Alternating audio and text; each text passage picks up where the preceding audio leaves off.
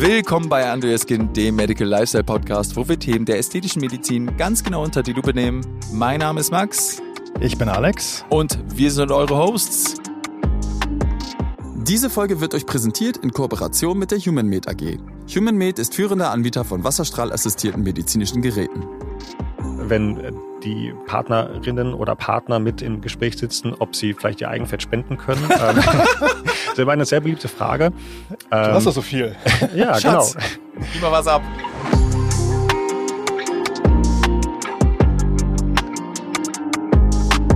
Heute haben wir den von Deutschland in, nach Österreich ausgewanderten Auswanderer Dr. Dani Lutfi bei uns. Moin. Moin.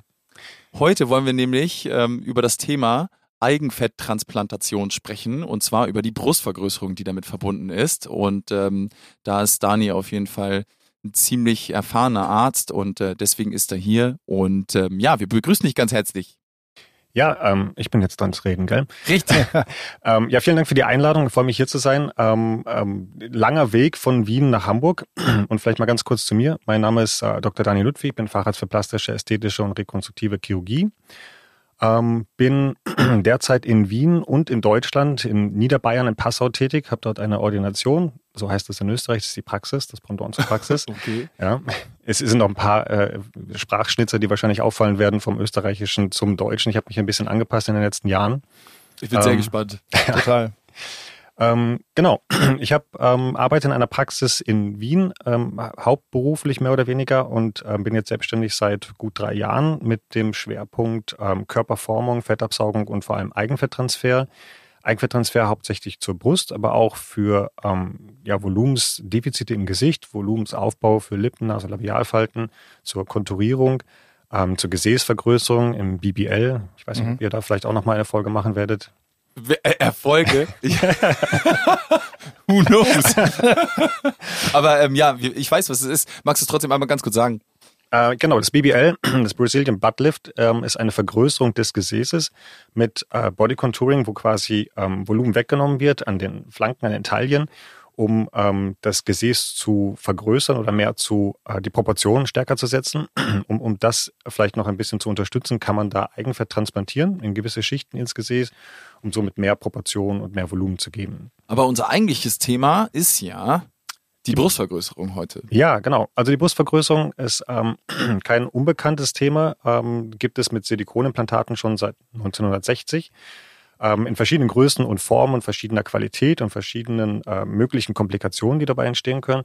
Und es hat sich in den letzten, ja, wie seit wann ungefähr, seit 2008 so ein bisschen die Eigenfetttransplantation etabliert in diesem Bereich. Zunächst ein bisschen vorsichtig mit ähm, unvorhersehbaren Ergebnissen. Und jetzt über die Jahre haben sich Techniken entwickelt und Ergebnisse gezeigt, die wirklich hervorragend sind. Sehr, sehr natürliche Ergebnisse. Ähm, keine Fremdkörper, kein, keine Fremdstoffe, die eingesetzt werden und können somit dann eben die Brust vergrößern und ähm, ja, wunderbare Ergebnisse erzielen. Wie bist du zu dem Thema gekommen? Also wenn man jetzt überlegt, so du musst ja irgendwann studiert haben, dann hast du einen Facharzt gemacht, so weit ich Genau. da irgendwie immer noch mit. Ne?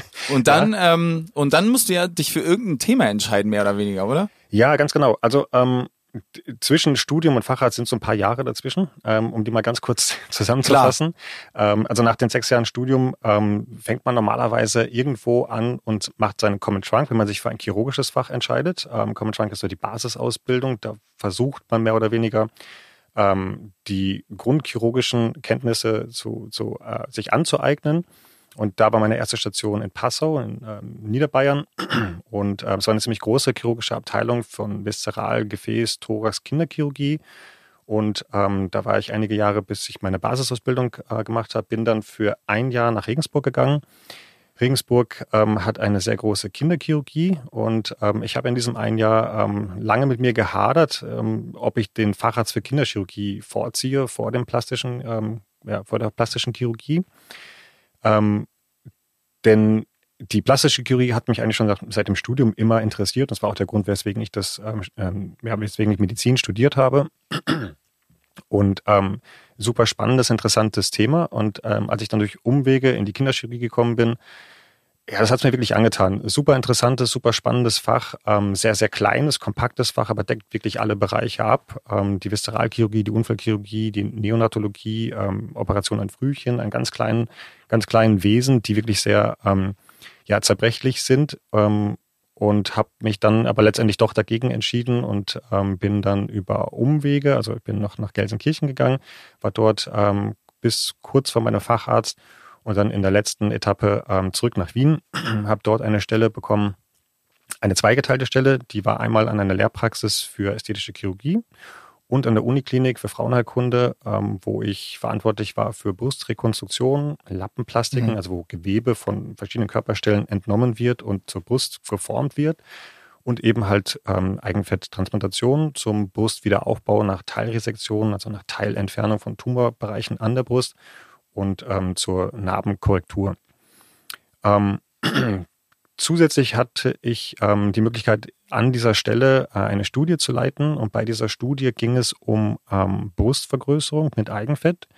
Und was wir zeigen wollten, war, ähm, wie sehr man die Einheilrate des transplantierten Fettes, und dazu kommen wir vielleicht nachher nochmal ganz kurz, ja. ähm, positiv beeinflussen kann durch eben Thrombozyten, Thrombozytenkonzentrate und hatten eine Studie gemacht ähm, oder ange angefangen, ähm, bei der wir bei 300 Patientinnen ein Screening gemacht haben. Operation, wo wir eine Brust mit quasi ähm, Thrombozyten, oder Thrombozyten angereichert haben und Eigenfetttransplantation durchgeführt haben und eine Seite dann quasi ohne Eigenfett, äh, ohne Thrombozyten und wollten schauen, welche Seite ähm, größer wird und ob dieses ähm, Thrombozyten, ob diese Thrombozyten, diese Blutplättchen einen positiven Effekt haben. Mhm. Abgefahren. Ähm, lasst uns gleich dazu da, äh, da, darauf zurückkommen. Ähm, wir müssen nämlich echt bei A anfangen, weil ich bin bei Thrombozyten bin ich schon ausgestiegen, Leute. Ja.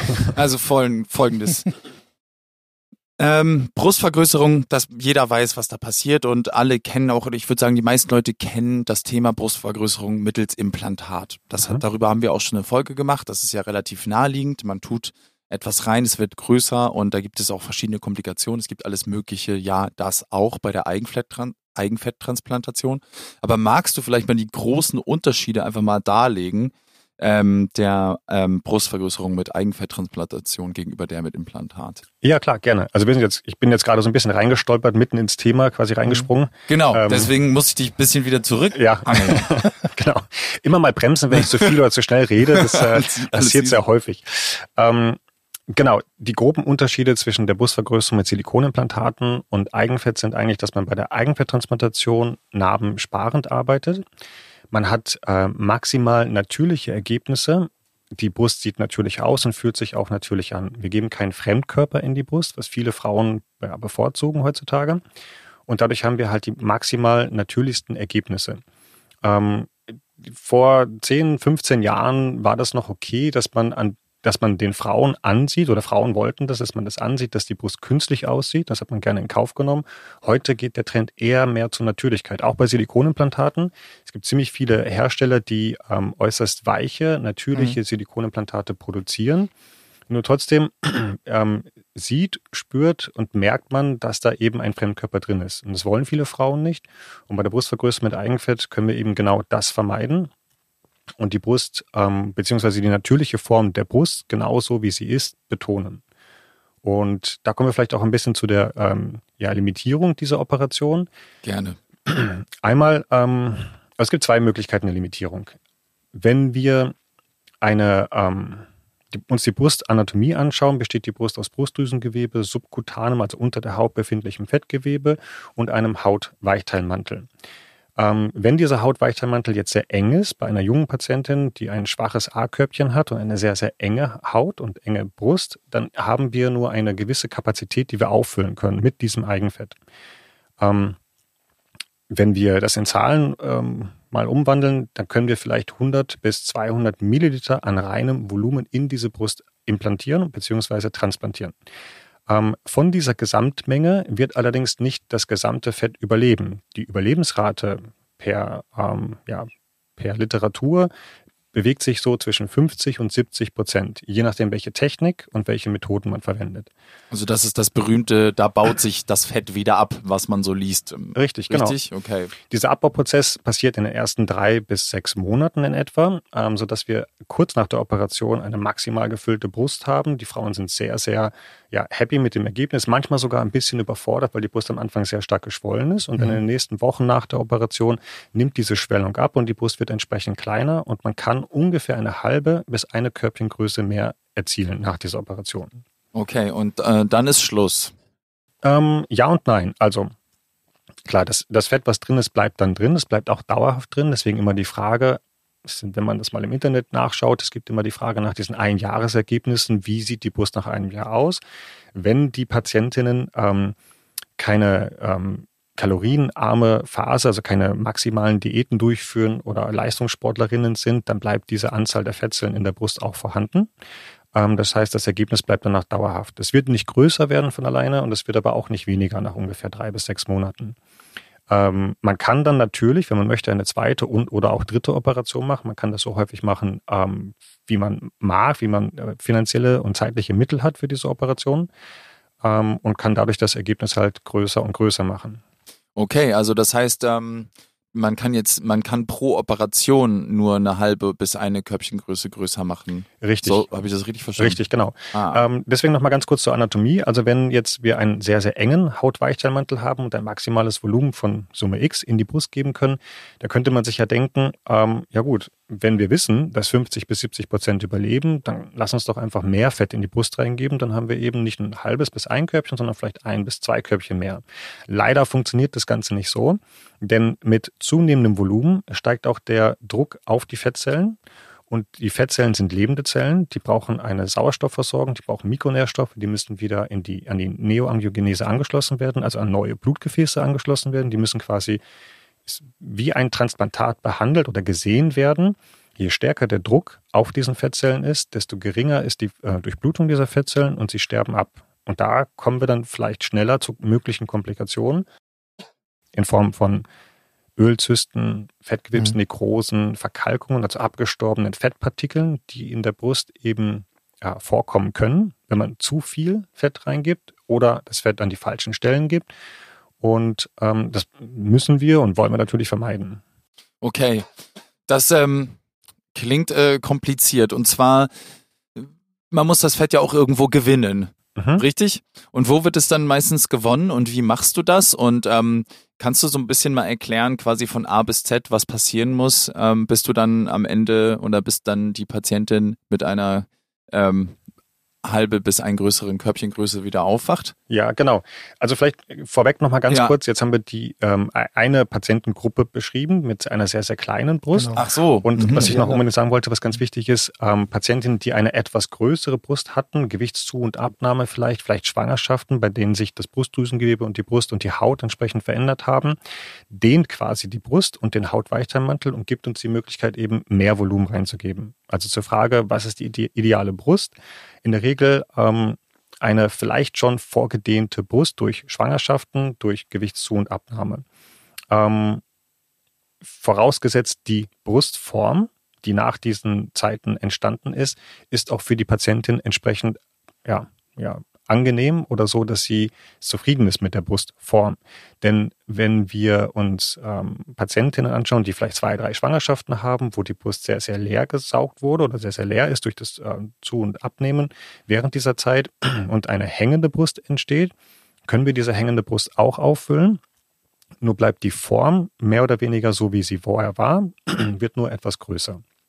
Okay, und das ist dann sozusagen so ein bisschen der Nachteil gegenüber einem Implantat, was ja schon irgendwie immer meistens so eine sehr angenehme Form hat. Richtig, genau. Also mit Implantaten können wir formgebend eben das Volumen reingeben. Ähm, man ist dann auch etwas limitiert. Also wenn die Brust wirklich sehr, sehr betonisch, also sehr, sehr hängend ist und sehr viel äh, lockere Haut in diesem Bereich ist und wir geben dann ein Implantat rein, um diesen ganzen Hautweichteilmantel aufzufüllen, dann kann es manchmal sein, dass das Implantat sehr, sehr groß gewählt werden muss oder dass man das Ganze kombiniert mit einer Straffung. dass man zeitgleich eine Vergrößerung macht und gleichzeitig auch eine Straffung. Das wäre jetzt meine nächste Frage gewesen. Also auch mhm. bei diesen laxen Hautmänteln, sage ich mal, könnte man genau. vorher auch, ähm, wenn es irgendwie so in die tubuläre Richtung geht, dass man da mal ein bisschen strafft. Ja, unbedingt. Ähm, und das ist auch mal eine beliebte Frage, wenn mhm. Patientinnen zu mir in die Sprechstunde kommen und sagen, ähm, ja, ich möchte gerne eine Brustvergrößerung, weil die Brust hängt da muss man erstmal differenzieren, was ist denn im Vordergrund? Ist das Hängen der Brust das, was stört? Äh, muss man dann vielleicht eine Straffung machen und vielleicht gar keine Vergrößerung mhm. oder eine Kombination? Bei Implantaten kann man gut eine Kombination in einer Operation machen. Bei Eigenfett mache ich das, mache ich das in der Regel nicht. Das ist schwierig. Wir ja. versuchen zunächst einmal die Brust aufzufüllen mit maximal viel Volumen. Jetzt haben wir nämlich die Kapazität. Wir können sehr viel Fett reingeben und ähm, warten dann drei Monate, bis das Fett einmal gesettelt ist und können dann eine Straffung machen und können somit garantieren, dass das ähm, maximale Vergrößerungspotenzial ausgeschöpft ist. Denn wenn wir eine Brust straffen, schneiden wir in das Brustgewebe rein, je genau. nachdem, wie stark die, ähm, das, der, das Hängen der Brust ist und verändern damit ein bisschen die Anatomie und verändern auch den, den Raum, den wir auffüllen können mit dem Eigenfett. Und deswegen können wir vielleicht bei einer Kombinationsstraffung mit Vergrößerung ähm, eine geringere Menge Fett reingeben und können das, das Vergrößerungspotenzial mhm. somit nicht komplett ausnutzen. Ja. Bezüglich der maximalen Füllmenge, die du ja gerade angesprochen hast, du hast ja vorhin äh, zu Beginn gesagt, es gäbe oder es gibt die Möglichkeit, noch mit Thrombozyten zu arbeiten. Ist es dann ähm, PRP, was, was du benutzt? Ja, genau. Okay. Ich muss mich ähm, kurz abholen, Leute. Das ist, das ist der Vampire, das ist der Vampire Lift. Genau, ja, ja, das, das, genau. das weiß ich schon, aber was sind die Thrombozyten? Genau, also PRP, Platelet Rich Plasma. Platelets sind Thrombozyten. Ach so. Ähm, genau, das sind Blutplättchen in deinem Blut, die ähm, sehr potent sind. Die haben nämlich sehr viele Wachstumsfaktoren und Zytokine, die ausgeschüttet werden können, wenn man die eben nutzt für Microneedling in Form von Vampire. Lift mhm. oder zur, ähm, zur Fettanreicherung. Es gibt Studien äh, von Professor Prantl aus Nürnberg zum Beispiel, der zeigt, dass die ähm, notwendige Menge an Thrombozyten bei einer Eigenfetttransplantation ungefähr bei 20 Volumensprozent liegt. Das ist jetzt ein bisschen speziell und ich weiß, wird vielleicht viele HörerInnen ähm, nicht so wirklich interessieren, aber vielleicht junge Assistentinnen oder ähm, ja, Fachkollegen. Wenn wir davon ausgehen, dass wir 20 Volumensprozent von PAP benötigen, eine Brust auffüllen, pro Seite ungefähr 300 Milliliter an Volumen von Eigenfett mhm. planen, weil die Brust diese Kapazität aufnehmen kann, dann bräuchten wir sehr, sehr große Mengen von diesem PRP. Ähm, leider ist es so, dass wir das PRP nur sammeln können, wenn wir Blut abnehmen und von diesem Blut einen Großteil des Blutes verwerfen. Davon kriegen wir nur sehr, sehr wenig PRP. Das heißt, wir müssten fast literweise Blut einer Patientin entnehmen, um diese Menge an PRP zu sammeln, um damit dann das ähm, Fett anzureichern. Das wäre ja eine große Komplikation. Richtig, genau. Das wäre, das wäre schon fast fahrlässig, jemandem so viel Blut zu entnehmen für die Möglichkeit einer Einheilratenerhöhung, die laut Literatur zwischen 10 und 15 Prozent liegt. Das heißt, den Mehrgewinn, den wir dadurch haben, der ist relativ gering. Und ähm, wir haben das früher sehr häufig gemacht, dass wir kleinere Mengen PRP dazugegeben haben, also das, was wir von Patienten bei der Operation abzapfen, mhm. abzapfen können, ohne ähm, irgendwelche Kreislaufprobleme ähm, zu verursachen. Nur laut Literatur sind die Einheilratenerhöhungen dadurch sehr, sehr gering. Und dann noch ein, eine andere wichtige Sache, wenn wir über die maximale Kapazität reden, die eine Brust aufnehmen kann, und wenn ich dazu jetzt noch mehr Volumen in Form von PRP dazugebe, dann habe ich generell weniger Fett. Wir brauchen 20 Volumensprozent mhm. PRP mehr für 10 Prozent mehr Einheirate. Was sehr kompliziert klingt, aber unterm Strich ist der Nettogewinn, den wir dadurch in der Brust erzielen können, minimiert. Also es klingt immer schön, es klingt auch sehr schön in den Medien und auf der Homepage, wo man das schreiben kann und Patientinnen fragen da ähm, danach, aber leider ist das ich wollte gerade sagen, die Katze beißt sich ja in den Schwanz. Ja, also irgendwie, genau. oder? Also du kannst nicht mehr reinmachen und irgendwie äh, bringt es dann auch nur die Hälfte und so. Also äh, für mich, in, also einem Sinn, ich rechne das gerade mal aus, plus minus null. ja, okay. so ungefähr, ja. Wir haben jetzt ja gerade so ein bisschen über die Unterschiede und die Möglichkeiten gesprochen, mhm. wo ähm, eine Eigenfetttransplantation äh, bei der Brustvergrößerung ähm, sinnvoll ist und wo halt zum Beispiel dann ähm, eine Bruststraffung mit Implantaten vielleicht sinnvoller wäre. Ähm, wo sind denn die anderen Unterschiede, die jetzt nicht direkt bei dem Ergebnis liegen? Also zum Beispiel stelle ich mir vor, okay, ähm, wenn bei mir erstmal das Fett gewonnen werden muss, mhm. ja, was ja, was ja definitiv passieren muss, ähm, hat man damit bestimmt länger zu tun, oder? Ist es dann auch teurer, weil du dann zum Beispiel zwei Operationen machen musst, erst das Fett gewinnen und dann äh, transplantieren, oder wird das alles in einem gemacht? Ich habe jetzt viele ja. Fragen gestellt, ja, ist okay, ist okay. du kannst ja mal. Ähm, ich, ich suche mal was raus genau. und ich, ich rede einfach mal los und ich genau. glaube, wir kommen dann dahin. Ähm, was war die Frage? Nein, mit Spaß. also die ähm, ja, wir machen eigentlich zwei Operationen in einer Operation. Ähm, zur Preisfrage gleich mal vorweg. Diese Operationen ähm, sind je nachdem, zu welchem Operateur oder zu welcher Operateurin man geht, etwas günstiger als äh, Implantatoperationen. Guck an. Die liegen so ähm, zwischen 4.500 Euro bis 7.000 Euro. Das ist eine große Spanne dazwischen, ist mir bewusst. Und es liegt daran, dass wir ähm, je nachdem, wo wir das Fett abnehmen, eben äh, längere Zeit benötigen für diese Operation oder weniger lange Zeit und dann danach, ob wir vielleicht diese Operation kombinieren mit anderen Eingriffen, während wir dann bei einer Fettabsaugung vielleicht lockeres Gewebe produzieren und dieses Gewebe irgendwie straffen müssen. Mhm. Da gibt's dann ähm, Radiofrequenzstraffungen in Form von Bodytight zum Beispiel. Das sind Geräte, über die wir vielleicht nachher nochmal kurz reden können.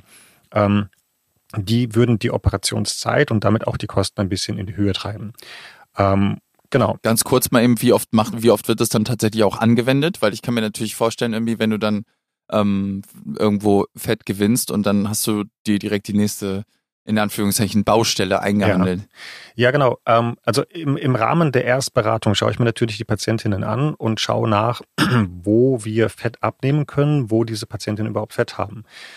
Denn ähm, es ist eine super spannende Operation. Die Nachfrage danach steigt, weil wir natürlich auch in der Gesellschaft merken, wir möchten ähm, ja nachhaltiger leben, wir möchten weniger Fremdstoffe haben, wir möchten weniger Fremdkörper haben, wir ernähren uns gesünder, wir machen mehr Sport. Das ist so ein bisschen der Trend, positiver Trend, den wir beobachten.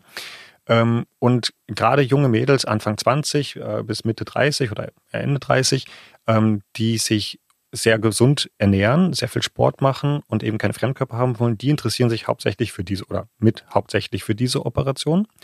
Ähm, die haben aber leider sehr wenig Fett. Wollte gerade sagen. Ja, genau. Ja, das ist dann natürlich. Ja, da muss man ein bisschen auf die Suche gehen. Ähm, ich sage immer so zwei, drei Männerhandgroße Flächen brauchen wir, bei denen die Fettschicht ungefähr zwei Zentimeter dick ist. Man kann dann immer diesen, diesen Speckkneifer machen. Man kneift dann einmal in das Fettgewebe und kann dann spüren, wie dick die Fettschicht ist. Und wenn wir da zwei, drei Regionen haben, paarige Regionen, ähm, dann ist das eigentlich ausreichend. Sprich, wir nehmen häufig von den Oberschenkelinnenseiten, Vorderseite, Außenseite, Knieregion, um einfach quasi den kompletten Oberschenkel abzudecken. Dann die Flankenregion, Bauch, wenn es hart auf hart kommt, noch die Oberarme und Waden. Ähm, ich versuche Patientinnen ganz klar vorher zu sagen, ähm, gerade die, die so mit dem Body Mass Index so gerade an die 18 kommen, wobei der Body Mass Index auch immer so, ein, ja, eine, so eine schwierige Währung ist, weil man kann auch ähm, einen, einen sehr niedrigen BMI haben und aber trotzdem Fettreserven haben, die man, äh, die man absaugen kann. Aber 18 ist schon sehr niedrig, oder? 18 ist schon extrem niedrig. Ja. Ähm, da muss man auch schauen, ob das wirklich noch, ob diese ähm, Patientinnen auch wirklich ähm, gesund sind und ähm, sich gesund ernähren und nicht irgendeinem Ideal äh, hinterher streben, wo man vielleicht sagen müsste, okay, das, ähm, da hören wir jetzt mal auf, da machen wir mhm. keine Fettabsaugung. Ähm, genau. Und ähm, die meisten machen eine Operation und ähm, sind mit einem halben bis ein Körbchen mehr eigentlich zufrieden. Ähm, ich muss natürlich aber schauen, dass wir, wenn vielleicht eine zweite Operation im Raum steht, dass wir das auch dann wirklich gewährleisten können, dass wir dann noch genug Fett für die zweite Operation übrig lassen. Und das bespreche ich natürlich mit den Patientinnen vorher. Nach Weihnachten. Nach, ja, nach Weihnachten zum Beispiel. Aber das ist eine gute Frage. ähm, Viele Fragen sind, kann ich nicht einfach mehr essen, um mehr Fett anzulegen, dass sie dann nutzen können und danach nehme ich wieder ab? Aha. Ähm, ja, klar, kann man machen. Wenn man mehr isst, dann hat man mehr Fett, dann kann ich mehr Fett sammeln, dann funktioniert diese Operation auch sehr gut. Nur das Fett ist schlau. Ähm, das merkt sich so ein bisschen, wo es hergekommen ist. Und wenn jetzt der Bauch oder die Oberschenkel ähm, durch Gewichtszu- und Abnahme auch stark schwanken, dann wird es danach bei der Brust nach nach der Operation mit Gewichtszu- und Abnahme eben auch der Fall sein. Das ist ja witzig. Ja. Okay. Ja. Okay, also das ist ja echt krass. Also das heißt, das Fett weiß, wo es herkommt, ja, und das ist ja unglaublich. Genau, ja. Also es sieht danach aus. Ja, also es ist, ähm, Fettgewebe ist toll. Das ist, das ist äh, ähm, generell ein schöner Eingriff, eine schöne Operation, ein schönes Thema.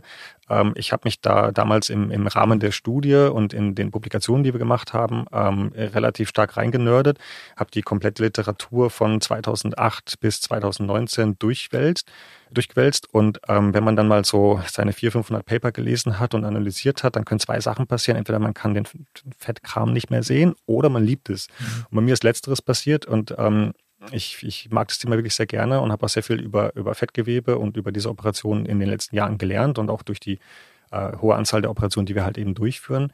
Ähm, und ähm, das ist eine super Operation, nur man muss halt wirklich darauf achten, wie nimmt man das Fett ab, wie bearbeitet man das Fett, wo nimmt man das Fett ab, welche Methoden, welche Maschinen, welche äh, Techniken verwendet man, wie viel Druck und wie aggressiv ist man bei dieser Operation. Denn das klingt natürlich leicht, Fett absaugen kann oder sollte eigentlich jeder plastische Chirurg oder jede plastische Chirurgin äh, heutzutage im Handumdrehen lernen können ähm, und gut durchführen können. Nur das richtige Handling mit dem Fett, ähm, die richtige Aufbereitung am OP-Tag, am OP-Tisch und auch die Nachbe äh, Nachbehandlung danach, die ist ein bisschen spezieller als mal eben Fett abnehmen und wieder in die Brust geben. Ja, weil das Fettgewebe empfindlich ist, ne? Oder? Genau, das sind lebende Zellen. Ähm, die werden da quasi aus ihrem, äh, aus ihrem ja, Fettmantel rausgerissen. Und da wird es äh, kalt und ungemütlich. Richtig, da wird es kalt und ungemütlich. Dann hat man nur ein begrenztes Zeitfenster, ja. in dem man diese Fettzellen dann äh, am OP-Tisch in sterilen Gefäßen lagern kann. Ähm, und dann kommen die wieder zurück in die Brust. Und ähm, man sollte natürlich versuchen, die Scherkräfte, den Druck, ähm, die Mechanik so schonend wie möglich ähm, zu gestalten, dass diese Fettzellen eben keinen Schaden bekommen, nicht platzen, Ölzysten ähm, verursachen oder eben ähm, auch nach der Operation dann durch zu viel Druck beschädigt werden können. Vielleicht können wir da mal ganz kurz einhaken bei den bei den Komplikationen. Also da gibt mhm. es andere Komplikationen als bei bei den ähm, Implantaten, weil zum Beispiel eine Kap Kapselfibrose kann ja nicht auftreten, weil es gibt ja kein Implantat. Aber Richtig. Ölzyste klingt auch relativ unangenehm. Und ja. Ähm, ja, vielleicht magst du einmal ganz kurz die Risiken und die Komplikationen einmal beschreiben. Mhm. Was kann alles passieren und wie schlimm ist das? Genau, also im Vergleich ähm, zu Silikonimplantaten ist die Möglichkeit der Komplikation geringer, mhm. auch was die Langzeitkomplikation angeht. Ähm, und ähm, wir unterscheiden da einmal in klaren Komplikationen, die während der Operation auftreten können, aber auch im Nachhinein noch auftreten können. Und da unterscheiden wir nochmal einmal in den, in der Region, einmal an der Brust, die Komplikationen, die auftreten können, und im abgesaugten Bereich. Mhm. Ähm, Fettabsaugen war hier auch schon ein Thema, da will ich nicht ganz so viel drauf gehen, was so Dellen, Rillen, Faltenbildung angeht oder äh, Serum, Schwellungen oder Verhärtungen. Das sind so die Standardkomplikationen, die bei jeder Fettabsaugung auftreten können. Genau, also jeder, der dazu eine Frage hat oder ähm, nicht weiß, wovon wir reden, kann sich gerne Folge? um unsere beiden Liposuktionen äh, 13 und 12. Sehr gut. genau. Ähm, Genau, dann, dann haken wir das einmal ab. Wobei, das ist eigentlich schon fast der Großteil der Komplikationen, die auftreten können. Auch damit einhergehende Kreislaufprobleme, das haben wir schon mal häufiger, mhm. wenn wir sehr, sehr ähm, ja, schlanke Mädels haben oder magere Mädels haben, deren Kreislauf nicht ganz so stabil ist, wenn wir da eine Fettabsaugung machen und einen Liter Fett entfernen, ähm, die haben dann schon mal ein bisschen zu kämpfen kurz nach der OP. Ähm, Kann ich mir vorstellen. Ja. Hm. Ähm, genau, und dann die Komplikationen, die an der Brust entstehen können. Da haben wir so drei, vier Komplikationen, die wir auch immer bei diesen Beratungsgesprächen natürlich äh, erwähnen. Das sind so Ölzysten, Fettkrebsnekrosen, äh, Mikroverkalkungen und innere Narbenbildungen. Ähm, dann kursieren so ein paar, ähm, ja, so ein paar Sachen in der, also so ein paar Themen in der Literatur, die, ähm, oder bei, auch bei, bei Fachkongressen, die ich persönlich selber noch nicht gesehen habe. Was sind so Formveränderung der Brust oder ähm, Unregelmäßigkeiten durch das eingebrachte Fett? Das ist immer die Frage sehr hoch. Wie verteilt sich das Fett in der Brust? Verteilt sich das oder läuft das vielleicht raus? Das habe ich so noch nicht gesehen. Wenn man die Technik richtig anwendet, dann ist das eigentlich nicht der Fall. Aber um nochmal auf diese Ölzysten zurückzukommen. Ähm, das sind geplatzte Fettzellen. Ähm, ja, ganz, ganz platt gesagt, wie bei der Hühnersuppe, die, ähm, das Fett, was nach, was Platz und oben schwimmt, das ist dann so, ein, sind so Ölaugen. Und ähm, so kann man sich das in der Brust auch vorstellen, wenn mit zu starken Scherkräften gearbeitet wird, wenn der Druck zu stark ist bei der Operation, bei der Abnahme oder beim Reinspritzen, dann können diese Fettzellen eben platzen. Um das zu vermeiden, sollte man die schonendste Methode der Fettabsaugung nutzen und sich da auch wirklich Zeit lassen und mit wenig Unterdruck arbeiten. Ich persönlich mag die wasserstrahlassistierte Fettabsaugung. Ähm, da kann man den Druck sehr gering halten und während eines kontinuierlichen Einsprühens von einer sogenannten Tumeszenz, also Flüssigkeit bei der Operation, ähm, werden die Fettzellen aus dem Gewebe rausgespült und gleichzeitig abgesaugt. Die haben sehr, sehr wenig Kollateralschaden. Die ähm, Ölschicht, die wir manchmal bei Vergleichsverfahren sehen, wie zum Beispiel bei vibrationsassistierter Fettabsaugung oder lasergesteuerter oder Laser-Fettabsaugung, ähm, die sind da etwas höher. Und ähm, deswegen habe ich mich für die wasserstrahlassistierte Fettabsaugung äh, entschieden.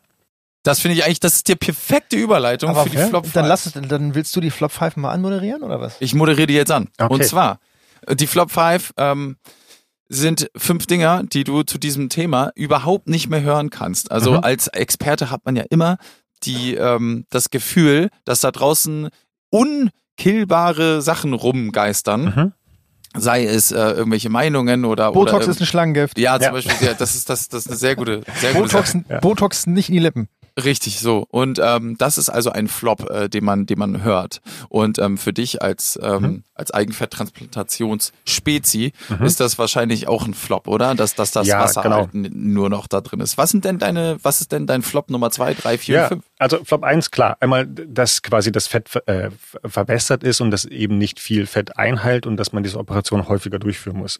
Das ist ein, ein, ein ja etwas, was leider in den Medien sehr häufig thematisiert wird und auch es, diese Operation bedient sich einer, einer hohen Beliebtheit, gerade in den letzten Jahren. Viele KollegInnen machen diese Operation auch, probieren das mal aus, holen sich diese Standardgerätschaften. Wenn man natürlich eine Operation im Monat macht, dann ist die, die, ähm, die Bereitschaft zur, An äh, zur Anschaffung großer Investitionen, bei denen man gewisse optimalen Voraussetzungen schaffen kann, geringer. Ähm, und dadurch sind die Ergebnisse nicht ganz so gut, dadurch ist das Feedback dann nicht ganz so gut und dadurch kann es sein, dass äh, diese äh, KollegInnen dann darüber negativ reden und dass die allgemeine Meinung entsteht, diese Operation ähm, führt nicht zu dem gewünschten Ergebnis. Schade eigentlich, weil wenn man es richtig macht, ist das eigentlich eine sehr, sehr schöne Operation. Ja, zweite Komplikation, hm, die auftreten kann, äh, zweite, zweiter Flop. Genau, der zweite Flop, ja. ja. Ist, dass eine ähm, Komplikation auftreten kann wie die sogenannte Fettembolie, die kursiert immer wieder in den Medien ähm, sprich das Fettgewebe den Weg findet in Blutgefäße. Ähm, meine Generation an plastischen Chirurginnen ähm, kennt das aus der Literatur. Live gesehen habe ich das zum Glück noch nicht und ich könnte mal auf Holz klopfen, ich weiß nicht, ob man das hört. Ähm, das hat aber auch seinen Grund, denn die Gerätschaften, mit denen wir heutzutage arbeiten, die sind sehr, sehr schonend. Wie gesagt, die wasserstrahlassistierte Methode macht sehr, sehr wenig Kollateralschäden. Die Blutgefäße werden in der Regel da nicht verletzt. Und auch beim Reingeben in die Brust nutzen wir stumpfe Kanülen und sorgen dafür, dass wir eben wenig Kollateralschäden haben. Ähm, nichtsdestotrotz beim BBL, also wieder beim Brazilian Buttlift, ist die Todesrate, die einhergeht mit einer Lungenembolie, äh, mit einer Fettembolie 1 zu 3000. Das ist eine der höchsten in der gesamten plastischen Chirurgie. Und das hat den Grund, dass wir einmal unterm Gesäß, unterm Gesäßmuskel sehr, sehr große Gefäße haben.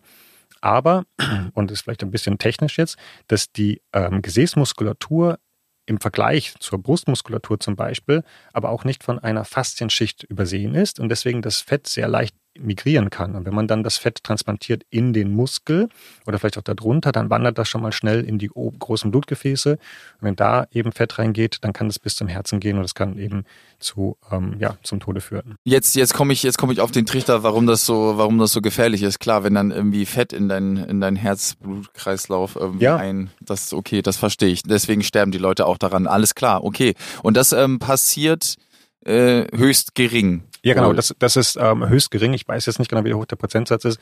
Wahrscheinlich unter, äh, unter 0,2. Ähm, denn die Wahrscheinlichkeit, dass wir da große Gefäße erwischen, ist, ist äußerst gering. Eben. Okay. Aber krass, dass es dann dann trotzdem doch so ähm, so oft anscheinend aufs Tapet kommt. Also ich habe davon jetzt noch nie was gehört, aber wenn du das okay. als Flop Flop 2 schon identifizierst, muss es ja. auf jeden Fall ähm, ein großer Aufreger für dich sein. Ja. Ja.